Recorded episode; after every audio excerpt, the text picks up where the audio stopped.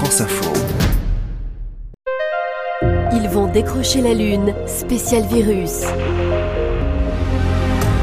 Bonjour, c'est Olivier Aymon. Comment ne pas consacrer une série cette année à ces chercheurs qui, en France ou à l'étranger, consacrent leur travail à une meilleure connaissance de ces virus? Ils sont donc virologues, infectiologues, écologues, et tous vont nous aider, au fil des épisodes, à mieux comprendre l'origine, l'histoire, le fonctionnement de ces minuscules partenaires de nos vies, pour le meilleur et parfois pour le pire. Épisode 3. Les grandes pandémies à travers l'histoire. Les hommes et les virus, c'est de l'histoire ancienne. L'histoire d'un partenariat permanent, pour le meilleur ou le pire, parce que cette relation a régulièrement, au fil des siècles, viré au drame humain. Ces grandes épidémies, on en trouve trace dès le néolithique, il y a plusieurs milliers d'années. Elles passent par la Grèce antique, l'Empire romain, traversent le Moyen Âge, l'époque moderne, et perdurent aujourd'hui. On en sait quelque chose. Pour les évoquer, je vous propose de nous asseoir avec Philippe Charlier. Il est médecin légiste, aussi anthropologue, et aujourd'hui directeur du département de la recherche au musée du Quai Branly, Jacques Chirac, à Paris. Les épidémies, ça commence à partir du moment où il y a suffisamment d'humains qui vivent ensemble pour pouvoir échanger et se transmettre des maladies. Ça démarre également à partir du moment où l'homme est sédentarisé et qu'il vit au contact à la fois de ses bêtes, ses animaux qui sont domestiqués, et aussi de toutes les denrées alimentaires qu'il stocke. Il n'est plus un chasseur, cueilleur, pêcheur qui vit de petites rapines et d'objets du quotidien. Non, il stocke, il ne bouge plus, il est toujours au même endroit et euh, il a suffisamment de population à l'intérieur des premiers villages et à l'occasion aussi des premiers mouvements de population, des raids et peut-être des premiers conflits guerriers pour pouvoir échanger des miasmes. Mais attention, les épidémies, ce ne sont pas que les virus, c'est aussi les bactéries, les parasites. C'est vraiment un, un pool entier de, d'agents infectieux sans lesquels l'homme ne pourrait pas survivre, mais parfois il est débordé par certains germes qui, lui, qui deviennent nocifs pour lui. Ce qui est passionnant, c'est que aujourd'hui, on en garde des traces de ces épidémies à l'intérieur de, chaque corps humain, dans le, génome, il y a des traces de ces, parfois des virus, des morceaux de virus, euh, qui permettent, notamment avec la paléovirologie, d'aller euh, se dire tiens, ça, euh, ça ressemble à un virus de la peste, ça ressemble à, quelque chose comme ça ou un bacille, et ça permet de refaire de l'histoire finalement. On a une mémoire immunologique au sein de, de, notre corps, soit sous la forme des anticorps déjà, qui témoignent de tous les contacts qu'on a pu avoir, et puis également certains agents infectieux sont des transformations, sont des modifications. Euh, la lèpre et la, tuberculose, par exemple, sont assez, proches l'un de l'autre, euh, avec une relative immunité croisée, de telle sorte qu'on a, pu dire à un certain moment qu'à la fin de, l'Empire romain, eh bien, quand on avait fait une tuberculose, on était protégé relativement de la, lèpre, et du coup, la lèpre a été repoussée au-delà de ce qu'on appelle le limes, c'est-à-dire les limites de l'Empire romain. On la retrouve en Écosse, on la retrouve au Danemark, et on la retrouve au sud du Maghreb tout ceci laisse une trace et encore même maintenant, euh, certaines maladies, certaines intolérances sont soit liées à un héritage euh, d'anciennes espèces humaines, soit un héritage d'anciennes maladies infectieuses qui ont laissé une trace dans notre génome, qui nous ont modifiés. Voilà, l'homme est une espèce sensible, si on peut dire. Ça s'arrête jamais en fait ces, épidémies, les civilisations passent et, trépassent souvent avec euh, ces euh, propagations d'agents infectieux. Et, euh, et, en fait, comme on ne sait pas trop comment la définir, on utilise un mot un, un peu fourre-tout pendant longtemps, c'est peste. Oui, peste, en fait, c'est c'est pas la peste au sens de maladie, peste, euh, bacille de, de, Hansen, euh, c'est plus le mot de pestilence. Quand on dit par exemple que euh, Saint Louis, Louis IX à l'époque, il n'est pas encore saint, meurt euh, d'une d'une peste à, à Tunis, à Carthage exactement, c'est pas la peste maladie à laquelle on pense. C'est une maladie de type épidémique, une pestilence qui va ravager une grande partie de, l'armée française. Voilà, quand on ne sait pas, on dit que c'est une peste, tout simplement. C'est une, une, maladie euh, qui fait peur, qui est contagieuse, hautement contagieuse, avec un fort pouvoir de mortalité. Rien que le mot en lui-même, il fait peur, même si maintenant on sait que la peste se traite très bien par des antibiotiques. Elle ne devrait plus faire peur, mais le mot en lui-même est extrêmement anxiogène. C'est un mot fourre-tout, c'est un mot, euh, un mot qui glace. Alors commençons ce voyage dans le temps, direction Athènes, au 5e siècle avant Jésus-Christ, dans cette cité qui, à l'époque, est une puissance politique et militaire. C'est une vraie puissance, euh, plusieurs centaines de milliers d'habitants, une puissance à la fois politique, euh, militaire, artistique également. C'est le florissement, si on peut dire, de, la période classique, sous l'influence de, Périclès. Et on est en plein, euh, en plein combat, ce qu'on appelle la guerre du Péloponnèse, qui est très bien décrite par le premier historien, au sens historique du terme, si je peux dire, Thucydide, dans l'histoire de la guerre du Péloponnèse. Et là, en plein conflit, survient une maladie, une peste mais ce n'est pas la peste. Euh, une maladie épidémique qui va décimer, euh, certains ont, parlé d'un quart de la population euh, d'Athènes, peut-être même un tiers, ce qui est assez, assez monstrueux. Alors, ça fait quoi, de 200 000 personnes qui, qui décèdent Oui, ça fait oh, moins que ça, à peu près, entre 90 000 et 150 000 à peu près. Voilà, les, chiffres, évidemment, sont, sont difficiles à, connaître, même si certaines fausses communes ont été retrouvées. mais c'est un, un, chiffre approximatif. On ne sait pas en fait à l'époque qui amène cette maladie. Est-ce que ce sont les Spartiates? Est-ce que ça naît des Athéniens? Est-ce que ce sont les dieux qui ont envoyé ceci Soit pour acutiser le conflit, soit pour arrêter le conflit. Tout le monde y va un petit peu de, sa théorie. On essaye évidemment d'aller vers du confinement, vers des purifications. On fait appel aux divinités pour essayer d'arrêter euh, l'épidémie. Et puis heureusement, elle finit par, euh, par s'arrêter au Donc on réagit, on ne reste pas passif? On réagit, mais jamais on reste passif. Je, ne connais pas de civilisation ou d'anecdotes historiques ou de moments euh, dans, le, dans le cours de l'histoire où des, populations sont restées complètement euh, les bras ballants face à une épidémie. Toujours on, réagit. Soit on ferme ses portes, on se calfeutre, soit on fait appel aux divinités pour essayer de s'en sortir. On fait des processions. Même là, avec euh, l'épidémie de Covid-19, il y a eu des processions dans Paris, au Sri Lanka ou ailleurs, où on a sorti les reliques, on a projeté de l'eau bénite un, peu partout. J'ai vu par exemple un, religieux monter dans un hélicoptère et jeter de, l'eau bénite euh, au-dessus du Sri Lanka en, hélicoptère.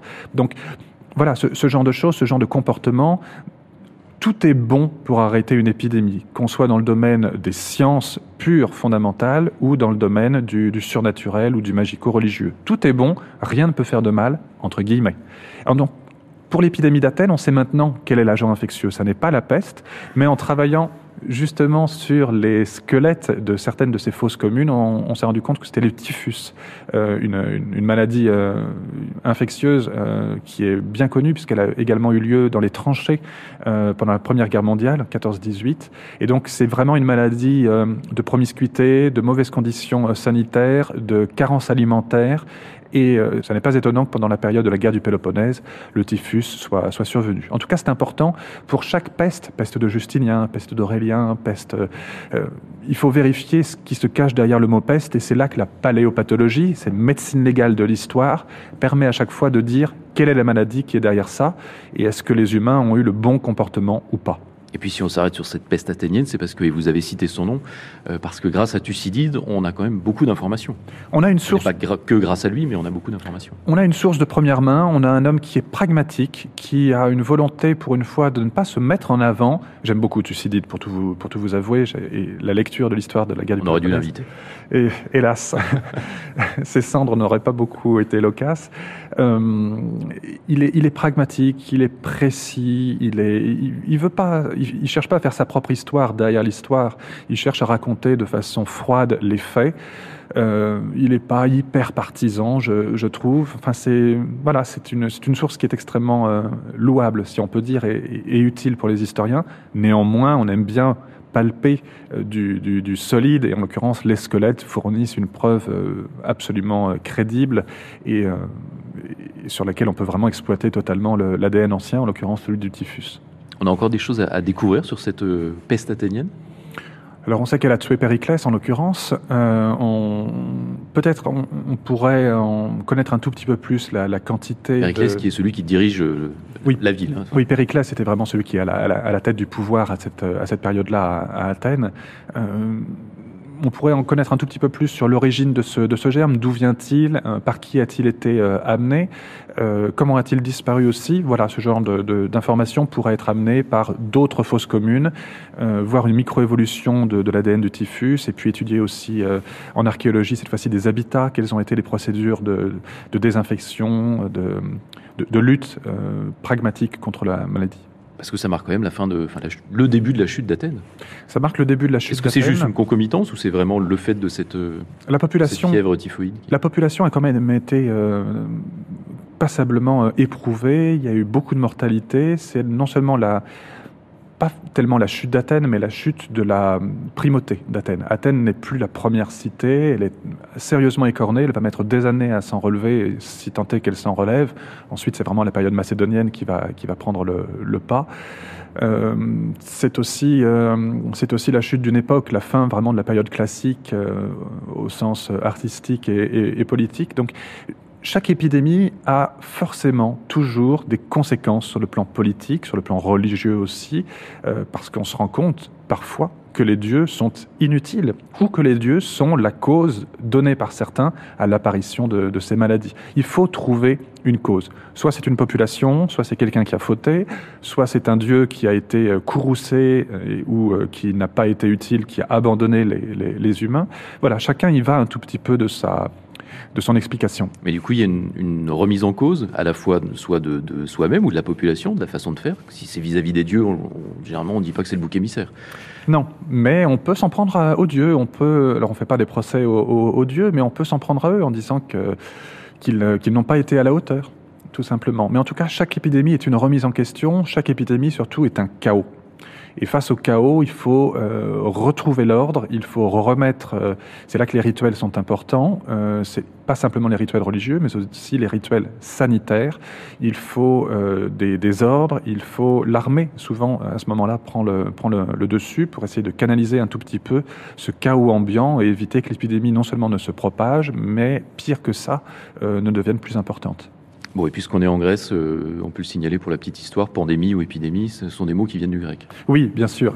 Une, épidémie, c'est une augmentation euh, très importante de cas d'une maladie infectieuse pendant une période donnée sur un lieu donné. Et la pandémie, eh bien, c'est la même chose, sauf que le lieu, là, est totalement diffus. Donc c'est quasiment à l'échelle de la planète.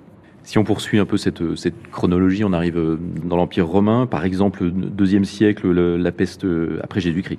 Euh, la peste antonine, elle, débute très loin de Rome, celle-là, et finalement, elle atteint Rome au bout, de, au bout de, de, quelques années. Et là, on parle de 10 millions de morts. Ce sont quand même des chiffres là très très très important. Ce sont des chiffres très importants et euh, on pourrait presque parler de, pandémie puisque pour le coup c'est l'ensemble du monde occidental qui est euh, qui est touché. Alors certes pas l'Amérique qu'on ne connaît pas encore, certes pas l'Asie euh, au sens d'Extrême-Orient ni l'Afrique au sud du, Sahara, mais en fait c'est vraiment tout l'empire romain qui est touché. Pourquoi? Parce que les militaires bougent, sont sans arrêt en mouvement, parce que le commerce est extrêmement florissant et à travers le commerce l'épidémie a euh, de façon euh, considérable. Avec l'Empire romain, tout prend des proportions assez, euh, assez monstrueuses, assez, euh, assez conséquentes. et c'est comme ça qu'on a atteint des, chiffres qui sont de plusieurs millions de, de décès. L'épidémie a duré longtemps également, par plusieurs vagues successives. On n'est pas encore certain du tout de l'agent infectieux. Là, pour le coup, on cherche encore avec certitude de quel agent il, il s'agit.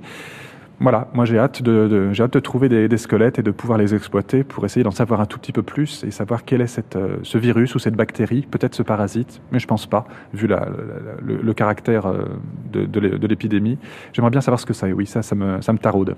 Est-ce qu'on sait euh, ce qui a touché l'Empire romain alors quatre siècles plus tard, quand arrive euh, la, peste justinienne? Euh, L'Empire romain s'est déplacé. Hein. Rome a été pris par, par les barbares au 5e siècle, si je me souviens bien mes cours d'histoire. Tout à fait. et donc là, c'est l'Empire romain d'Orient qui, qui, est touché.